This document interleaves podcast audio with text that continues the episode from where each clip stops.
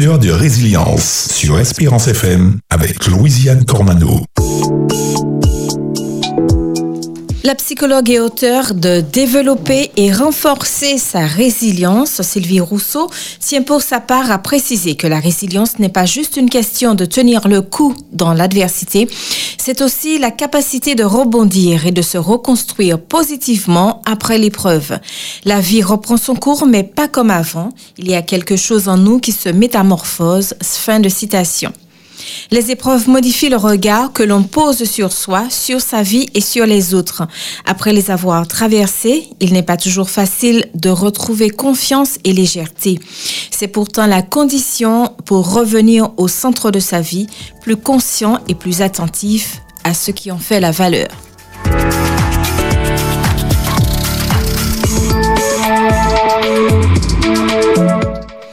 Madame, Monsieur, bienvenue dans votre émission Tuteur de résilience. Eh bien, une fois de plus, ils acceptent de lever leur voile, le voile, pardon, sur une partie de leur enfance, cette partie sombre que personne ne soupçonnait ou ne soupçonne, mais ils se sont reconstruits avec l'aide de Dieu. Les psychologues étaient méconnus à l'époque, mais Dieu a été leur plus grand secours, leur plus grand soutien. Ils sont unanimes à le dire. On le connaît plutôt pour le pain qu'il livrait le matin, le bon point, le bon pain moelleux, les bonnes pâtisseries qui se dégustaient le matin. Gabriel Montlouis Calixte, pardon, excusez-moi, Gabriel Montlouis Calixte, boulanger de son état, a donc accepté d'être notre invité aujourd'hui. Personnage très jovial, aimable, qui soupçonnerait que son enfance aurait été marquée par cette tragédie qui lui coûte la vie de sa maman Il n'avait que 6 ans. Gabriel Molicalixte, merci d'avoir accepté de parler aux auditeurs d'Espérance FM aujourd'hui. Merci, je remercie aussi de m'avoir invité et ça va permettre à tous mes amis qui, je sais, m'écoutent actuellement et principalement mon épouse de connaître exactement qui est Gabriel Montlouis Calix. Alors, Gabriel, comment allez-vous? Eh bien, ça va, ça va bien, par la grâce de Dieu. Mhm. Alors, on pourrait dire, après plus de 40 ans, hein, on reparlait de votre enfance, de ce que vous avez vécu. Ça fait quoi? Alors, On se sent comment? Je vais même dire, après plus de 50 ans. 50 ans. Eh bien, maintenant, je me sens bien. C'est vrai, j'ai été un homme marqué j'ai eu de mauvais souvenirs. Mhm. J'ai des choses que je n'aurais pas aimé revivre ou reproduire. Mais maintenant, je me sens bien. Alors, j'ai envie de dire que ce moment-là a été pour moi une école. D'accord. Alors, vous êtes le, seul garçon d'une fratrie de cinq enfants. Vous êtes donc, vous aviez donc, euh, vous avez donc quatre sœurs. Vous êtes l'avant-dernier enfant. Voilà. Parlez-nous de la relation que vous aviez avec votre maman. Alors, la relation que j'avais avec Puisque, soit dit en passant, c'est vous avez perdu votre maman à 6 ans. À 6 ans. Euh, je n'ai pas beaucoup de souvenirs. Je vais, je serai franc. Si elle passe devant moi maintenant, je ne pourrai pas dire voici ma maman. Mais je sais qu'une chose, elle souhaitait avoir un garçon, je l'ai toujours su. Et quand mon arrivée a été le bienvenu pour elle. Alors, si vous voulez, et mes soeurs le disent, jusqu'ici, j'ai été un enfant gâté en ce qui concerne ma maman et j'ai gardé ce souvenir-là. Alors, justement, quelle relation est-ce que vous aviez avec votre maman à l'époque? Alors, la relation que j'avais avec elle, c'est que j'étais toujours dans ses bras. Lorsque nous dormions, quand je dis mes soeurs et moi, dans la salle à manger, à l'époque, les maisons n'étaient pas grandes. Tout à fait. Il y avait une chambre, une salle à manger, il n'y avait même pas de cuisine. Et lorsqu'on se réveillait, j'étais le seul qui avait le privilège d'aller et de me mettre à côté de ma mère. Au moment du repas, j'étais le seul qui avait le privilège de s'asseoir sous les genoux de ma mère. En sortant à l'école, j'étais celui qu'elle prenait dans ses bras parce que j'étais considéré comme le garçon qu'elle voulait, qu'elle désirait. Est-ce que ça créait un petit peu de, la jalousie avec les Oui, ça créait de la jalousie chez mes soeurs et chez moi. Parce que de temps à autre, si une sœur à moi, surtout la dernière, allait jouer les genoux de maman, je le prenais mal parce que pour moi, elle était en train de voler quelque chose qui m'appartenait. Okay. Donc vous étiez très habitué à la présence de votre maman Ah oui, très habitué, très très très habitué. Est-ce que vous, ça, ça, vous faisait de vous un enfant gâté, euh, insupportable, euh, désagréable, non? Eh bien, à l'époque, je n'étais pas insupportable. Parce que on était tellement bien entourés et ma mère faisait tout pour s'occuper de nous. Il y avait sa présence, il y avait tout. Donc, à ce moment-là, je ne pouvais pas qu'il n'y avait pas de mauvaises choses. Voilà. Donc vous étiez vraiment aimé. Oui, vraiment aimé. Est-ce que est-ce qu'il y a un souvenir particulier que vous gardez de votre maman ou c'est simplement le fait qu'elle vous aimait? Alors je garde le souvenir qu'elle m'aimait et puis sa présence. Je ne peux pas dire qu'il y avait un côté particulier, mais tout ce que j'ai connu d'elle a été une période agréable. Je, vais donner comme exemple, elle ne m'a jamais battu. Mhm. Elle me parlait elle m'éduquait, elle ne m'a jamais battu pour quelle que soit la raison. Alors donc je garde un bon souvenir d'elle en général. D'accord. Alors Gabriel, euh, votre maman décède euh, sans explication, hein, vous étiez petit à l'époque. Qu'est-ce qui s'est passé quand vous avez réalisé euh, que maman n'était plus là? Alors il y a une première chose. Quand maman est décédée, pour moi, comme si c'était rien, la vie continuait. Je me rappelle qu'elle est tombée malade le jeudi, elle a passé le week-end malade et le lundi, on l'a emmenée à l'hôpital. Mon père a été la voir le mardi et je me rappelle au retour de mon père, il nous a dit, maman va bien et bientôt elle sera à la maison. Alors pour moi, on était joyeux, on était content. À l'époque, le mercredi, avait pas classe. Et le mercredi, comme il y avait des vêtements à laver, etc., la voisine avec ma grande sœur se allait à la rivière pour laver ses vêtements et je les ai accompagnés. Et c'est le soir au retour, nous avions vu un groupe de personnes qui arrivent et qui nous dit, vous savez, vous ne verrez plus votre maman, votre maman est décédée. Ma grande sœur s'est mise à pleurer. Mais je ne sais pas pourquoi, mais je les souvenirs que j'ai, mais pour moi, je n'étais pas encore habitué avec ce mot la mort. Je ne l'avais jamais vécu. Je n'avais jamais été à un enterrement. Alors pour moi, j'avais pris ça à la légère. Donc, c'est vraiment après l'enterrement, après le service funéraire que vous avez réalisé que Alors, même pas après le service funéraire. Quand j'ai été la voir à l'hôpital, pour moi, tout allait bien. Et à cette époque, on m'a même permis de l'embrasser pour lui dire adieu. Elle n'était pas encore dans la bière, elle était couchée sur une table. Je l'ai vu bien. Jusqu'ici, ça allait. On a fait la cérémonie funèbre, l'enterrement, jusqu'ici, ça allait. Mais le lendemain, quand on se réveille et puis on s'aperçoit que maman n'est plus là, alors là, les mauvais souvenirs, les mauvais choses commencent à ce moment-là. Et plus précisément, pour terminer, je ne veux pas être trop bavard. Non, non, c'est le, le samedi matin, lorsqu'il fallait qu'on aille au temple. Nous y allions, mais maman n'est pas là. Et quelque chose qui m'avait marqué, mais très marqué. Mes sœurs, on leur avait fait cadeau une jupe noire et un chemisier blanc pour être en deuil à ce moment-là. Et on ne s'était pas occupé de moi et c'est comme ça, un voisin a dit, eh ben mais non, on va attacher dans sa chemise un bouton noir. Alors moi, je n'avais pas maman je n'avais pas son affection, je n'avais pas le deuil comme il se reportait, alors comme si ça devenait, commençait à devenir compliqué pour moi. Mm-hmm. Qu'est-ce qui se passait dans votre petite tête de, Alors, dans ma tête, c'est que je ne sais pas, mais il y avait un vide et je ne comprenais pas pourquoi. Je ne peux pas donner d'explication, mais le vide se faisait déjà sentir et je me sentais déjà malheureux. Ok. Alors, votre père ça c'est après le décès, votre père se retrouve donc seul avec quatre filles et un garçon. Comment est-ce qu'il s'est débrouillé? Alors, très mal. Il était même embarrassé. Vous savez, quatre filles, enfants. La plus grande avait 11 ans. Il pensait que la plus grande allait jouer le rôle de maman. Elle n'avait été, elle n'avait jamais été formée pour ça et ça dépassait la grande. Et mon père, qui n'avait pas une éducation comme maintenant, le monde n'était pas évolué comme maintenant. Alors j'ai envie de dire que principalement ma grande soeur et les autres l'embarrassaient. Il s'est décidé de placer les filles et de garçons, le garçon. Mais avant d'arriver justement sur cette partie, est-ce que vous vous êtes rabattu sur votre père pour rechercher l'affection que vous n'aviez plus? Alors, c'était pas possible parce que, premièrement, mon père trouvait que ma mère me gâtait trop. Alors, c'était peut-être une manière de dire, eh bien, maman te gâtait, eh bien, moi, je vais te mettre au pas, au diapason.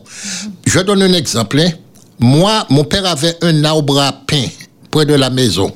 Ce qui veut dire, je disais tout le temps, je n'aimais pas manger le fruit à pain. Alors, donc, comme la raison voulait, dès que ma maman avait dit, mon Louis, qui ça nous a mangé? Il prenait sa golette, il allait dans l'arbre à pain. Alors, souvent, on avait à manger du fruit à pain. Ma maman prenait un morceau de pain et quand toutes mes soeurs mangeaient fruit à pain, mon papa, j'avais mon morceau de pain que maman cachait pour me donner. Quand maman est morte, il n'y avait plus ça. Hein. Il fallait manger fruit à pain, on restait sans manger. Alors, donc, les mauvais souvenirs ont commencé. voilà. Alors, votre père, donc, se retrouve avec vous seul garçon. Oui. Avant-dernier garçon et quatre filles. Alors, il se débrouille comment? Alors, il se débrouille mal parce qu'il travaillait dans les champs. Il partait très tôt le matin. Il revenait le soir très tard. Alors, on avait, on ne bénéficiait pratiquement pas de sa présence. Donc, il était tellement embarrassé, il a décidé de placer les filles. Il a dit, je vais placer les filles et je vais garder le garçon. Et eh bien, jusque-là, pour moi, ça pouvait passer parce que mes soeurs ont essayé, nous étions soudés. Donc, la solitude ne me m'avait pas tant marqué. Cependant, c'est après que j'ai su que l'absence de ma mère avait très affecté mon père. Et il était désemparé, il était dépassé. Mhm. Donc, vous vous retrouvez euh, avec votre père. Personne n'a essayé de vous récupérer Alors, jusque-là, non, parce qu'on ne pensait pas que mon père était d'accord à le faire. Mais c'est lui qui a lancé l'appel. Il a vu un pasteur, à l'époque, je me rappelle, je ne sais pas si je peux donner son nom, c'est une bonne chose, je vais dire de lui. C'était pasteur Plumet à l'époque. Il était pasteur du Nord. Et il a appelé mon père et il a dit à mon père, je veux placer les filles, mais je garde le garçon. Alors, pasteur Plumet a dit, je vais dire ça à la fédération. Et la fédération, c'était la mission à l'époque, qui va envoyer une annonce dans toutes les églises. Et je pense que ça ira très vite. Le même jour qu'on a fait l'annonce, une soeur s'est levée pour dire, eh bien, moi, je veux le garçon. Et l'église de dire non, il veut placer les filles, pas le garçon. Et la sœur, d'après ce que je suis a répondu, eh bien, dès cet après-midi, je vais chercher le garçon. et c'est comme ça que vous. Est-ce que votre père vous a laissé partir, justement? Eh bien, oui, parce que on n'a pas. On n'était pas averti que les gens venaient. On a vu brusquement une voiture s'arrêter devant chez nous et deux femmes descendre de la voiture. Alors nous avons regardé et quand les deux femmes nous ont regardés, ils nous ont regardés avec un air de pitié, comme si j'essayais de m'imaginer ce qui se passait dans leur tête. On m'a dit que les enfants étaient malheureux, mais je ne pensais pas que j'allais trouver des enfants si malheureux. On avait, on, faisait de la peine à ceux qui nous regardaient. Et on a dit, est-ce que je suis chez le frère Mont-Louis? On lui a dit oui, et on a appelé mon papa. Elle n'était même pas entrée dans l'appartement qu'elle a dit, je suis venu chercher le garçon. Alors pour moi, je n'ai pas fait de résistance, partir ou pas partir. Par contre, je pense que si c'était mon père qui était parti et quelqu'un venait dire je suis venu chercher le garçon, je ne pense pas que j'allais, que j'aurais été aussi facilement. Ok. Donc vous avez été recueilli dans une nouvelle famille. Oui. À ce moment-là, vous aviez une nouvelle maman. Comment est-ce que vous l'appeliez? Alors, je n'ai pas réussi à l'appeler maman parce que je n'ai jamais réussi à la considérer comme ma maman. Même pas le premier jour, la première Non, même pas. Elle, elle ne m'a pas enseigné cela non plus. Alors, ce qui veut dire, quand je suis arrivé chez elle, il y a quelque chose qui m'a choqué, même étant enfant. D'ailleurs, je commence par les bonnes choses. Hein. Je suis arrivé dans une belle maison où il y avait chambre, il y avait salle à manger, il y avait salon, il y avait cuisine. Je n'avais jamais connu ça. Et, mais la première chose qui m'avait choqué, c'est qu'elle m'appelait Gabriel. C'était mon prénom. Jusqu'ici, c'est mon prénom. Personne ne m'avait jamais appelé Gabriel. Ni mon père, ni ma mère, ni mes amis. Et pour raccourcir jusqu'ici, tous mes amis m'appellent Gabou et même les enfants. Personne ne m'appelle frère. Alors, pour une première fois, je m'entends appeler Gabriel, viens prendre ça, Gabriel. Alors pour moi, c'était du nouveau. Mhm. Je n'ai pas réalisé que c'était vraiment mon prénom, mais pour moi, c'était du nouveau. C'est quelqu'un d'autre qu'on appelait. Oui. Mhm. C'est quelqu'un d'autre qu'on appelait. Et j'ai même envie de dire que c'était même choquant par moment pour moi, oui. Mhm. C'était, Gabou, c'était votre enfance, quoi. Oui, c'était mon enfance. Pour moi, c'était plutôt mon nom. D'ailleurs, si on monte dans ma commune, peut-être maintenant non, et on allait dire Gabriel, les gens allaient dire, mais qui c'est Gabriel? Mais si on dit Gabou, on va dire, ah, moi, ça, petit mon Louis. Alors là, c'était déjà, c'était en moi ce prénom-là, oui. Alors vous avez une nouvelle personne qui s'occupe de vous Oui. Vous l'appeliez comment? Eh bien, je l'appelais sœur. Ok. Sœur Untel, le, le frère aussi. Mais pour bien dire les choses, j'ai été bien accueilli que par le, la sœur et, et, par le frère. Parce que le premier soir où je suis arrivé, j'ai le souvenir, elle m'a dit, ben bon, viens, je vais te baigner. Et le vêtement que j'avais, j'ai le souvenir qu'elle a mis dans un sachet et je n'ai jamais revu. Je ne sais pas si elle avait déjà préparé le coup, mais le soir où je suis arrivé, il y avait déjà des vêtements qui m'attendaient. Le repas était déjà là. Et j'ai tellement été bien accueilli que le lendemain matin, le frère m'a dit, ben bon, je vais à la mer tu vas avec moi, on va dans le canot, je vais t'apprendre à ramer. Alors donc, on ne pouvait pas être mieux que ça. Et je vivais cette expérience-là pour la première fois dans ma vie. Donc vous étiez heureux, vous étiez bien? Eh bien non, ça va faire surprendre tout le monde lorsque je vais dire que je n'étais pas heureux parce que ma mère me manquait. Alors c'est pourquoi je veux dire à qui veut l'entendre, je l'ai compris très tard et je le dis à tous mes amis, à tous les jeunes de mon église, puisqu'ils sont près de moi. Mes amis, faites attention à ce que vous dites, une mère est irremplaçable. Tout à fait. Qu'est-ce qui vous manquait dans cette maison, dans ce foyer? Eh bien, tout ce qui me manquait, c'est ce que ma mère m'avait donné. Ma mère ne pouvait pas me donner de vêtements. On n'avait pas toujours de nourriture. On a, euh, je vais peut-être le dire tout à l'heure, on a on allait en classe et à midi, on n'avait rien à manger. Mais l'affection, Mhm. tout ce qu'il y avait autour, eh bien, ça me comblait. Vous n'aviez pas ça du tout? Eh bien, c'était mesuré parce que si c'était maintenant, alors je vais dire une chose que j'ai compris tard. Si je n'avais pas connu ma mère, peut-être que j'allais m'adapter. Mais le fait que j'avais connu ma mère, je n'ai pas su dire, eh bien bon, c'est plus ma mère, c'est quelqu'un d'autre. Il me faut m'adapter à la nouvelle situation. Est-ce que vous avez essayé de vous rapprocher euh, physiquement, c'est-à-dire euh, s'asseoir sur leurs genoux, euh, avoir un, un moment de tendresse avec cette Alors femme non, qui je n'ai pas essayé de le faire, mais bon, je pense qu'à l'époque, je dis bien à l'époque, c'est pas chez la personne que j'étais, mais à l'époque, c'était pas une chose facile. Les gens étaient trop au travail. Au retour, il fallait faire le repas. Après, il fallait aller faire le repassage. Après, il fallait nettoyer la maison. Donc, il n'y avait pas tellement ce privilège-là. La deuxième chose qui m'avait marqué, même quand ma mère sortait, elle partait, il y avait quatre sœurs qui m'entouraient avec leur ami. Mais là où j'étais, il y avait une fille, elle avait 10 ans de plus que moi. Elle était encore en classe à Keolis et l'année d'après, et elle a été étudiée à Trinidad. Même pendant sa présence, elle partait le matin. Je me suis retrouvé vraiment seul et c'est la première fois dans ma vie je me suis retrouvé si seul et à partir de ce moment-là, les mauvaises choses ont commencé, les mauvais souvenirs et tout. Vous êtes devenu un enfant désagréable? Oui, parce que j'ai voulu combler ce moment-là. Qu'est-ce qu'il fallait faire? Je donne deux exemples. Le frère, je, je me suis embarqué dans un canot pour la première fois. J'ai trouvé ça tellement agréable. Et quand il allait au travail et il devait aller à la mer le lendemain, il ne tirait pas le canot sur le rivage, il l'attachait dans la mer. Un jour qu'il a été au travail, j'ai détaché le canot et je suis parti avec. J'ai dit, je vais me promener en canot. Et le canot s'est mis à dériver avec moi, avec la marée. C'est un frère au frère qui était censé être mon papa qui a dit, mais non, c'est pas un tel qu'il a. Mais qui c'est qui est dans le canot? Surtout, il voit le canot tourner en haut. Je ne sais pas positionner le canot. Lorsqu'il a été, il me cherche, il dit, mais oui, Gabriel, le voisin dit, mais il est là, je l'ai vu ce matin.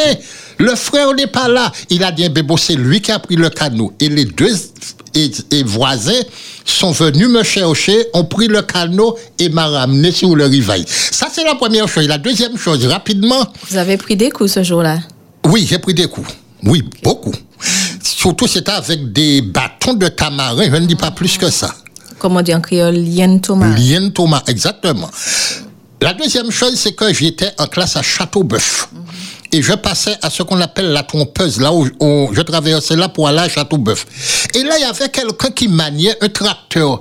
Et j'ai trouvé ça tellement agréable, je le regardais. Un jour, il n'était pas là. Je ne sais pas où il avait été. Il était tout près puisqu'il m'a vu. Tandis qu'il n'était pas là, j'ai regardé et j'ai vu que la clé était. Je que je vous dis, tous les gens de Californie connaissent ça. On se moquait de moi avec ça. J'ai vu que la clé était sous le tracteur. Je suis monté dans le tracteur et j'ai dit, je vais faire un coup de tracteur. J'ai réussi à le mettre en route. À l'époque, j'avais à peine 8 ans. Et quand j'ai mis le tracteur en route et le tracteur partait avec moi, je ne sais pas, c'est lui qui a eu le temps de venir. Il m'a tiré et puis il l'a pris. Alors là, il m'a parlé. Il m'a parlé sévèrement, mais ne m'a pas battu. Mm-hmm. Mais au retour, je, je passais par là avec celle que j'ai, qui était ma mère à l'époque, ma mère. Elle dit, Madame est-elle, il chou qui là? Alors la soeur dit, oui, c'est moi, mais pour qui Parlez bailler, parce que peut-être il était que mort. Mon la ka fait bagay, il rentre en tracteur, il était à et puis tracteur.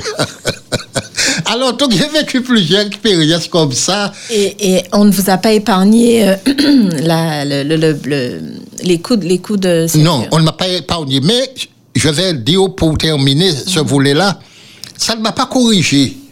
Parce que chaque fois que je me sentais seul, c'était, on dirait que c'était devenu un jeu d'enfant. Mhm. Lorsqu'on s'habillait, j'allais chez un frère qu'on appelle frère Van Ragavin Daniel. Mm. C'était le père d'Ivoire. Et là, on s'habillait, on se déshabillait et il avait un chaos. Un jour qu'il n'était pas là, j'ai été dans le chaos et j'allais pas partir avec le chaos. Heureusement, le chaos n'a pas démarré. Je n'ai pas su. Vous voyez, maintenant, grandissant, je me dis, mais pourquoi j'ai fait tout ça? Mais qu'est-ce que je recherchais? Mm. Vous voyez, ça amusait certaines personnes. Mais ça peinait celles qui étaient censées être mes parents. Parce que pour eux, je les faisais honte.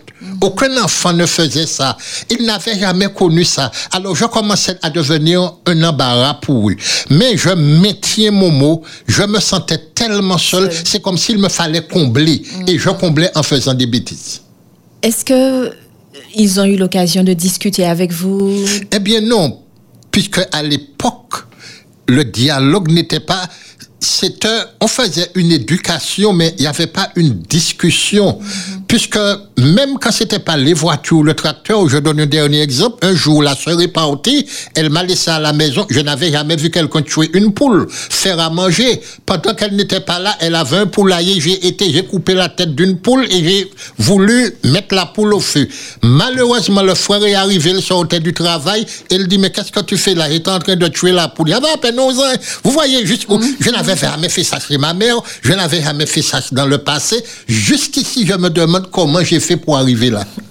Est-ce que, Gabriel, est-ce que vous avez songé à un moment à retourner chez votre papa? Et oui et non. Pourquoi je n'ai pas tellement songé à retourner chez lui? Parce qu'à l'époque, mes soeurs n'y étaient pas. Si je retournais là, je serais encore vraiment seul. Et non seulement je serais seul, mais les avantages que j'avais d'aller dans le canot, d'avoir les bons repas, je ne l'aurais pas eu. Alors pour moi, c'était la vie qui continue, mais je n'avais pas pensé à retourner chez lui. Et votre père, est-ce que vous le voyez de temps en temps? Alors rarement. Parce qu'à l'époque, il n'y avait pas autant de voitures. Pour voyager, il fallait prendre le car. Et comme les choses étaient difficiles, il travaillait dans les champs. Alors, pendant le séjour que j'ai fait à l'extérieur, je l'ai vu deux ou trois fois, pas plus. Un moment, on dirait que je l'avais même perdu de vue. Il lui-même ne cherchait pas à vous voir? Eh bien, il demandait de mes nouvelles, puisque ma mère, à cette époque, travaillait au marché de Fort-de-France. Et comme il passait au marché, il était cultivateur, il la voyait et il y avait au moins un échange en ce qui me concernait. D'accord. Alors, comment ça s'est passé plus tard pour vous, euh, durant votre, votre adolescence, les études? Alors, pour les études, j'ai été en classe à Châteauboeuf. Mhm. À Châteauboeuf, je ne me suis pas retrouvé. Et au prêcheur, tout le monde, les enfants, les élèves, c'était gabou, gabou, etc. Il y avait quand même un certain lien, même si c'était pas des enfants de cœur. Mais quand je me suis retrouvé à Châteauboeuf, je me suis retrouvé avec beaucoup d'étrangers et c'était pas pareil. Alors donc je me sentais mal à l'aise. J'essayais d'apprendre, mais je n'avais pas les résultats que si c'était normal que j'aurais pu avoir. Et qu'est-ce qui s'est passé? Alors, qu'est-ce qui s'est passé? Tant bien que mal, j'ai continué et à un moment où on m'a donné un dossier pour aller à l'examen pour passer en sixième, ça ne me faisait ni chaud ni froid, je n'ai même pas remis le dossier à ma mère. Et c'est là j'ai raté. Votre mère, on parle de votre mère adoptive. Adoptif. D'accord. C'est là où j'ai raté l'occasion de passer en sixième. Et quand après tout cela, ma mère a dit, ben non, c'est trop. Je ne peux pas te supporter. Et là où ça a déclenché, un jour, elle venait d'acheter une radio. Et quand quelqu'un achetait une radio, c'était pas, la personne n'était pas considérée comme n'importe qui parce que les radios étaient rares. Et moi, alors qu'elle était absente, j'ai joué, j'ai joué, j'ai joué dans la radio. Je pense que j'ai mis la radio en panne. Lorsqu'elle a été chercher, comme on dit en créole, son bâton de tamarin, alors là, j'ai pris la fuite. Et c'est la première fois dans ma vie que j'ai dormi dehors parce que j'avais peur de la réprimande. Elle m'a cherché toute la nuit, elle ne m'a pas trouvé. Lorsqu'elle a pu me récupérer le lendemain, ça lui a fait mal tellement, elle m'a dit prépare-toi, je te ramène pour ton papa. Qu'est-ce qui s'est passé dans votre tête à ce moment Alors, pour moi, eh bien bon, j'échappe au coup de bâton, alors, donc elle me ramène, jusque-là, pour moi, c'était pas grave. Et votre père, comment il a réagi? Eh bien, il a mal réagi. Premièrement, il n'a pas été averti. Il était à la campagne et quand je suis arrivé et au prêcheur, j'ai eu un choc. Quand on m'a dit, eh ben voilà, chez ton papa, j'ai dit, mais non, chez mon papa. Ah c'est là j'ai habité auparavant. On sortait de château, presque, je veux dire. Et quand j'ai revu là, là où j'ai grandi, j'ai dit, mais non, c'est pas possible. Donc, c'était déjà un premier choc. Le deuxième, mon père n'était pas là. Il était à la campagne, au pied de la montagne Pelée. Alors, ma mère m'a déposé chez un frère qu'on appelle frère Vestris Victor. Et le frère Vestris ben, je connais quelqu'un qui monte, je vais lui demander s'il monte à la campagne, soit aujourd'hui ou demain, et je vais et, permettre, il va me permettre de monter avec l'homme. Et c'est ce qui a été fait, et l'après-midi même, l'ami en question est parti avec moi et nous sommes arrivés là où mon papa était. Il dormait le soir. Et à mon arrivée, ça a été presque un choc pour lui, il ne s'y attendait pas. Qu'est-ce qu'il vous a dit? Eh bien, rien du tout. Il m'a dit, eh bien, bon, tu es le bienvenu. Et là, le seul mot que j'ai retenu de chez lui, j'avais raison de dire que je ne me séparais pas de toi. Je l'avais mal pris. Eh bien, si tu es revenu, même si c'était pas de la manière où je désirais, mais merci Seigneur, et nous allons vivre ensemble. Il était content de vous revoir. Oui, il était très content Un de me revoir. toujours un enfant. Oui, Alors, vous êtes revenu chez votre papa. La vie d'avant n'était plus la même. oui. Qu'est-ce que, qu'est-ce que vous avez fait? Est-ce que vous êtes retourné à l'école ou bien vous avez aidé votre père? Alors, je suis retourné à l'école. Je suis retourné à l'école, mais là, je me suis retourné trouvé avec un père qui n'était pas le père que j'avais quitté. Je pense que la mort de ma mère l'avait très affecté. Le père qui travaillait beaucoup, qui essayait de se débrouiller, il était devenu très affaibli, ce qui veut dire qu'il avait un manque de moyens. Les vêtements que j'étais parti avec et j'étais rentré chez lui. Je faisais du n'importe quoi avec. Quand j'allais à la mer, me baigner, c'était les, les vêtements. Quand j'allais à la campagne, quand j'allais partout, quand j'allais. Les vêtements se sont vite usés et je me, je me suis retrouvé presque sans vêtements. De sorte que, un jour, quand l'instituteur m'a vu, il a dit, mais non. Il m'a dit, votre père ne peut pas vous envoyer en classe comme ça. Allez et dis à votre père de vous habiller correctement et vous allez retourner en classe. Et quand j'ai dit ça à mon père, mon père a dit, ben bon, comme je n'ai pas le moyen, tu vas retourner à la campagne avec moi. Et là, moi, là, je l'ai mal vécu. Et c'est depuis à ce moment-là, mon calvaire a commencé. C'est-à-dire? J'étais, j'étais en fin d'études à l'époque. Je pense que j'ai perdu ma mère, je perds mes amis, je perds tout, je ne peux plus aller en classe, mais qu'est-ce que je vais faire? Alors là, pour moi, toutes les mauvaises choses se passaient dans ma tête à ce moment-là. Bien qu'il y a une chose que je n'ai pas dit, je commençais à voir des miracles qui s'opéraient autour de moi que je ne comprenais pas. Alors je reviens sur l'école, il m'est arrivé un jour d'aller à la cantine. Et entre-temps où j'étais là, ma petite sœur m'avait rejoint. Au prêcheur, nous étions deux avec mon père. Et alors que j'allais à la cantine, l'instituteur est venu me voir, je m'asseyais déjà pour me dire non, tu ne manges pas. Parce que la cantine n'est pas payée il y a plus de deux mois. Il ne me l'a pas dit ni avant, ni en particulier. Devant et le choc, c'était devant tout le monde. Et j'ai appris que la même chose a été fait pour ma petite sœur. Alors, je ne sais pas si c'est quelque chose qui a été organisé. Et il y a quelqu'un, il y avait une surveillante. Je comprenais ce qu'elle voulait dire, mais je vais lui payer le repas. Et l'instituteur décidait non. Il faut pas qu'on paye un repas pour lui, parce qu'il y a deux mois de repas qui n'est pas payé. Tant que les deux mois ne sont pas payés, il ne va pas manger à la cantine. Le bon Dieu est si grand. Ce jour-là, par rapport à la surveillance, lorsque tout le monde est parti, ma soeur et moi, elle nous a ramenés dans un coin et je pense que c'est là où on a mangé le meilleur repas. Mhm.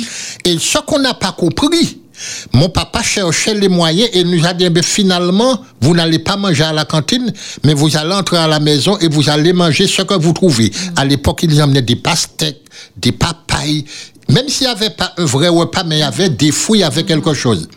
Le lendemain, l'instituteur vient me voir pour me dire, bon, les choses sont réglées, désormais tu manges à la cantine et tu n'as rien à payer. Je dis, mais je ne comprends pas.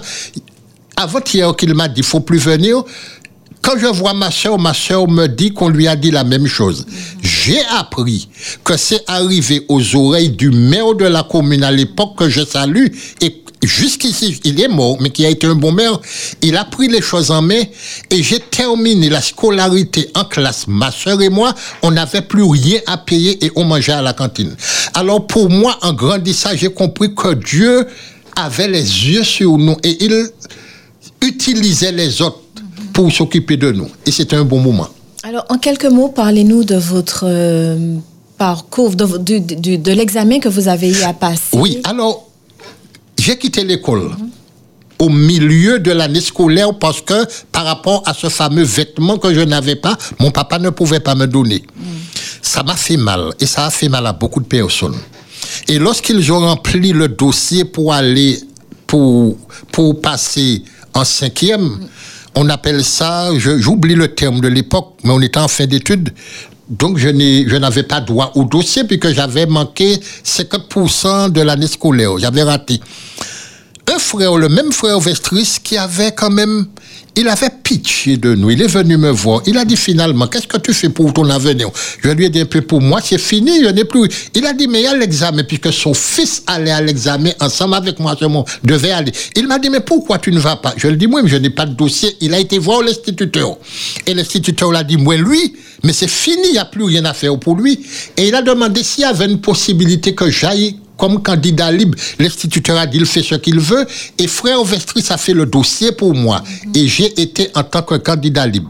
Alors, pour raccourcir, ce jour-là, je cherche quel vêtement mettre. Il n'y a pas de vêtements.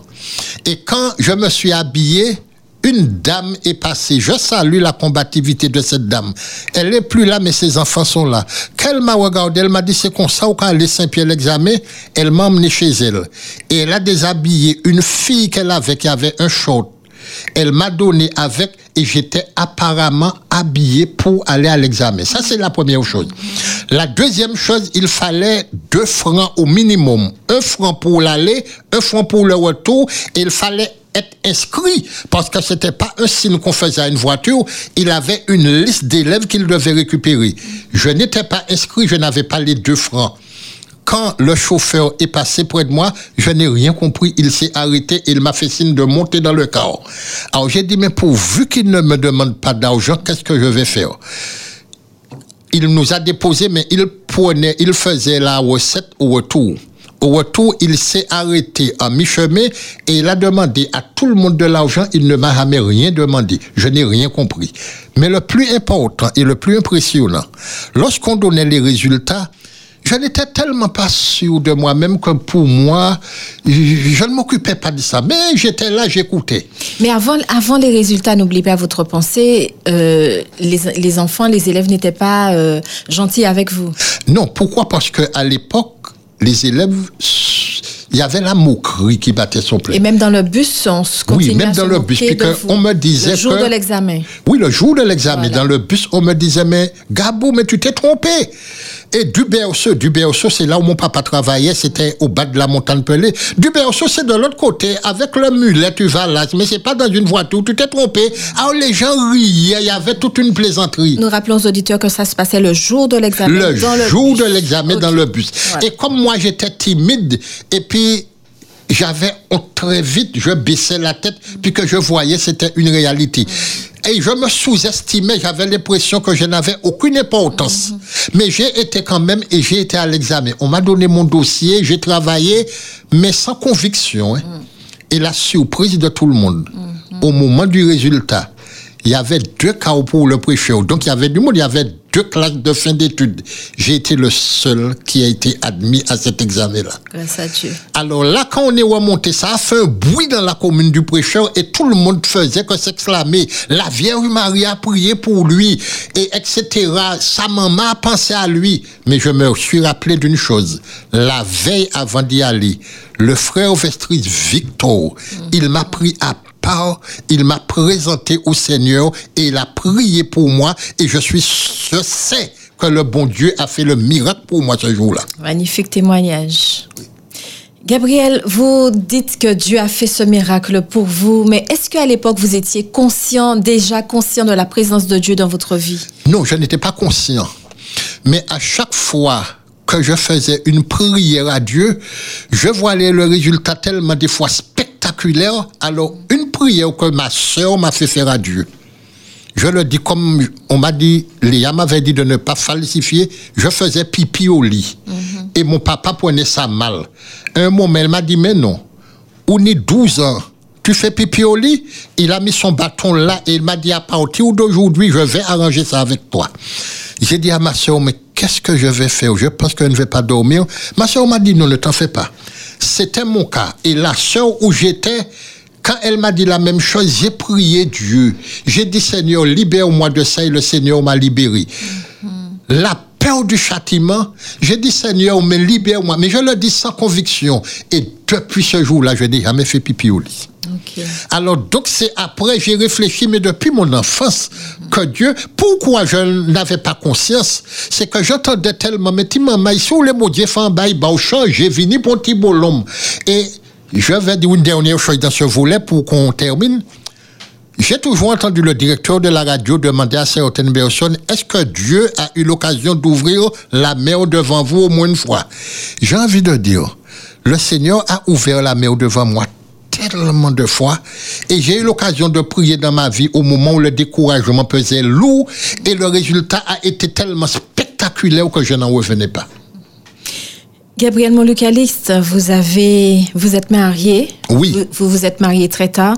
Est-ce que euh, lors de votre de vos fiançailles, de votre mariage plus tard, vous vous, vous êtes euh, rapproché de votre femme comme étant une deuxième maman? Pour vous, on dit souvent que quand les hommes se marient, ils considèrent leur femme comme une deuxième maman. Est-ce que ça a été votre cas? Alors, je ne me suis pas marié très tard. Hein. Je suis marié très tôt et même trop ah, tôt. à l'heure actuelle, je suis un homme remarié. Je pense que je pesais lourd pour ma, la première épouse, même trop lourd. Et tous ceux qui ont vécu mon cas ont vécu la même expérience. Quand on va vers une femme à ce moment-là, on va vers une, chercher une femme, une fiancée. Mais on a tellement eu une carence d'affection de mère qu'on essaye de trouver en cette femme-là l'affection qu'on n'a pas eue. Donc, on n'agit pas avec elle comme si on était un fiancé, un amoureux. on est plus à la recherche de, de, de, l'affection. Et je pense que... Et après, je me suis rendu compte que ça pèse lourd pour... C'est pourquoi, même à grandissant, pour me remarier, ça a mis du temps. Et je me suis rapproché de tous mes amis.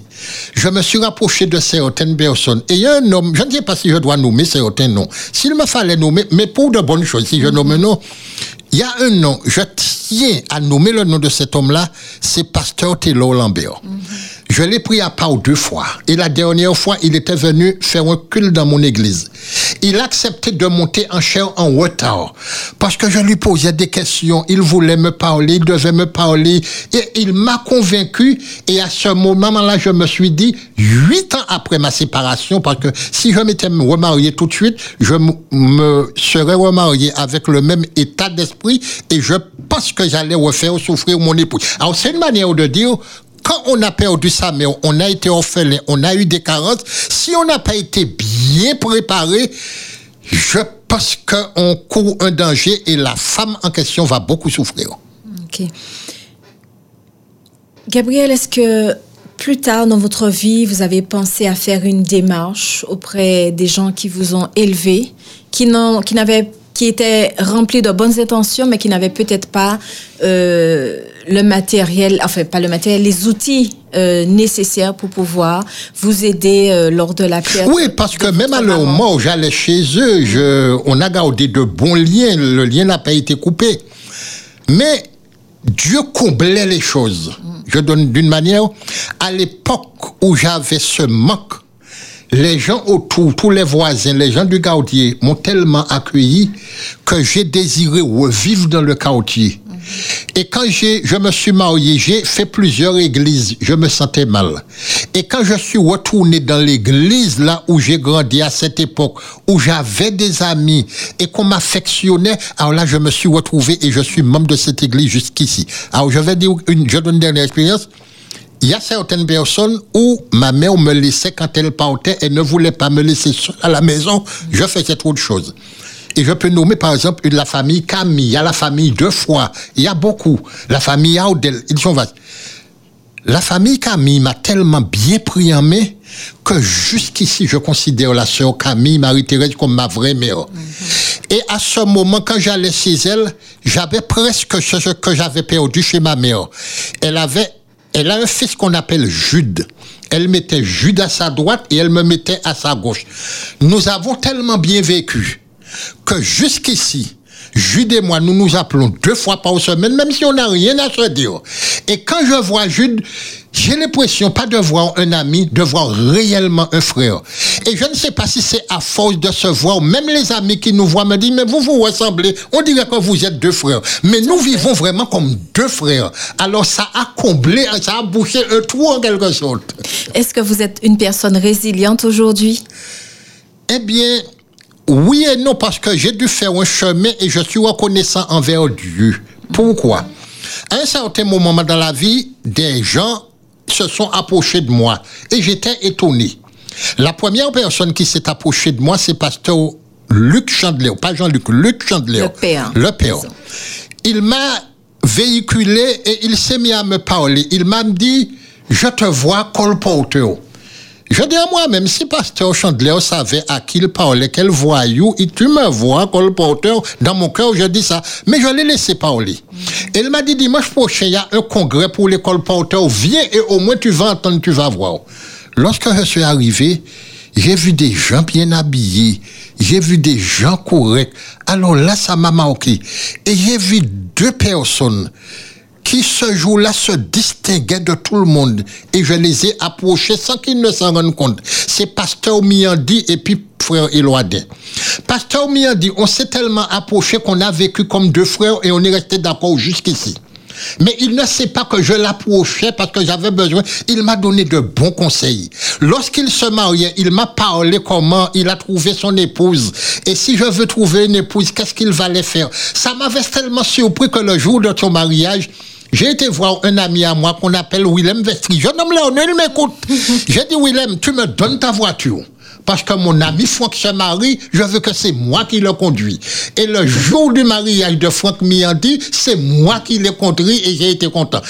Et j'ai voulu dire, et je sais qu'il m'écoute maintenant, il le saura, je, je suis en train d'écrire un livre et je veux mentionner tous ces gens-là parce que c'est eux qui, sont, qui ont façonné ma vie. Est-ce que je peux dire un petit mot sur Alors, ce que je vais dire, à part de frère Miandi, pasteur Chandler qui m'ont approché.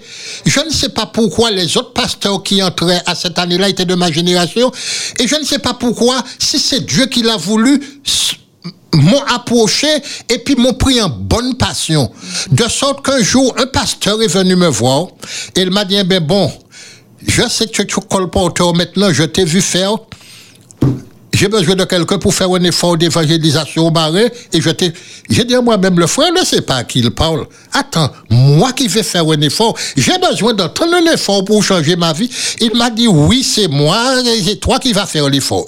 J'ai été voir un autre ami à moi qui était directeur des jeunes à l'époque. Il m'avait pris en bonne Quand je lui ai dit, mais tel pasteur, m'a demandé de faire un effort. Tu ne penses pas qu'il exagère? Tu connais ce pasteur-là, je ne connais pas bien. Et l'autre me dit, oui, je le connais, c'est mon beau-frère, j'ai épousé sa soeur. Elle m'a dit, ben bon, va de l'avant.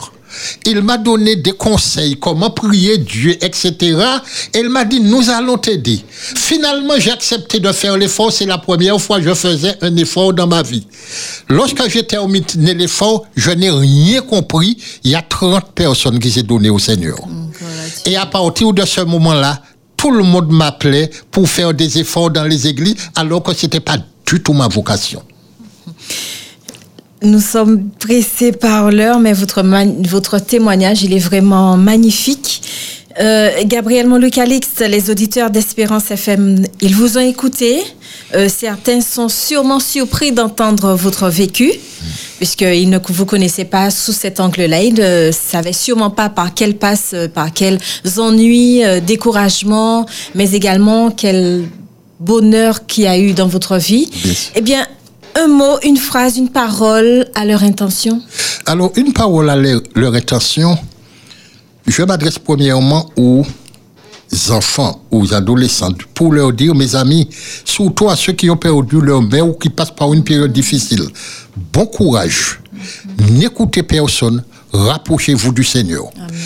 Je n'ai pas la prétention de donner un conseil à quiconque là ce matin, mais je veux dire, lorsque quelqu'un est orphelin ou un enfant traverse un moment difficile, je veux dire aux adultes, avant de les critiquer, cherchez à savoir pourquoi. Un enfant ne devient pas comme ça délinquant. Il ne devient pas quelqu'un. Peut-être vous allez les voir avec une bière dans la main. Mais vous, allez peut-être vouloir sanctionner le poignet. Mais qu'est-ce qui se passe? Peut-être des fois c'est une fille qu'il veut aimer, qu'il veut parler, il n'arrive pas, ça le tracasse. Il a besoin de conseils. Cherchez à connaître qui vous avez en face de vous. Quand vous avez surtout un enfant orphelin de mère, c'est pas quelque chose de facile. Gabriel Molucalixte, merci pour votre témoignage. Merci d'avoir fait ce lever de rideau sur votre passé. Oui. Madame, Monsieur, dans l'adversité, nous réagissons tous différemment. Les uns comptent sur leur volonté, les autres préfèrent s'appuyer sur leurs proches ou encore s'en remettre au destin. Nous avons tous notre propre forme de résilience. Et vous, quelle est votre façon de reprendre pied? Voilà, c'est sur ces mots que vous nous disons, que nous vous disons pardon. À bientôt, à la semaine prochaine. Merci beaucoup.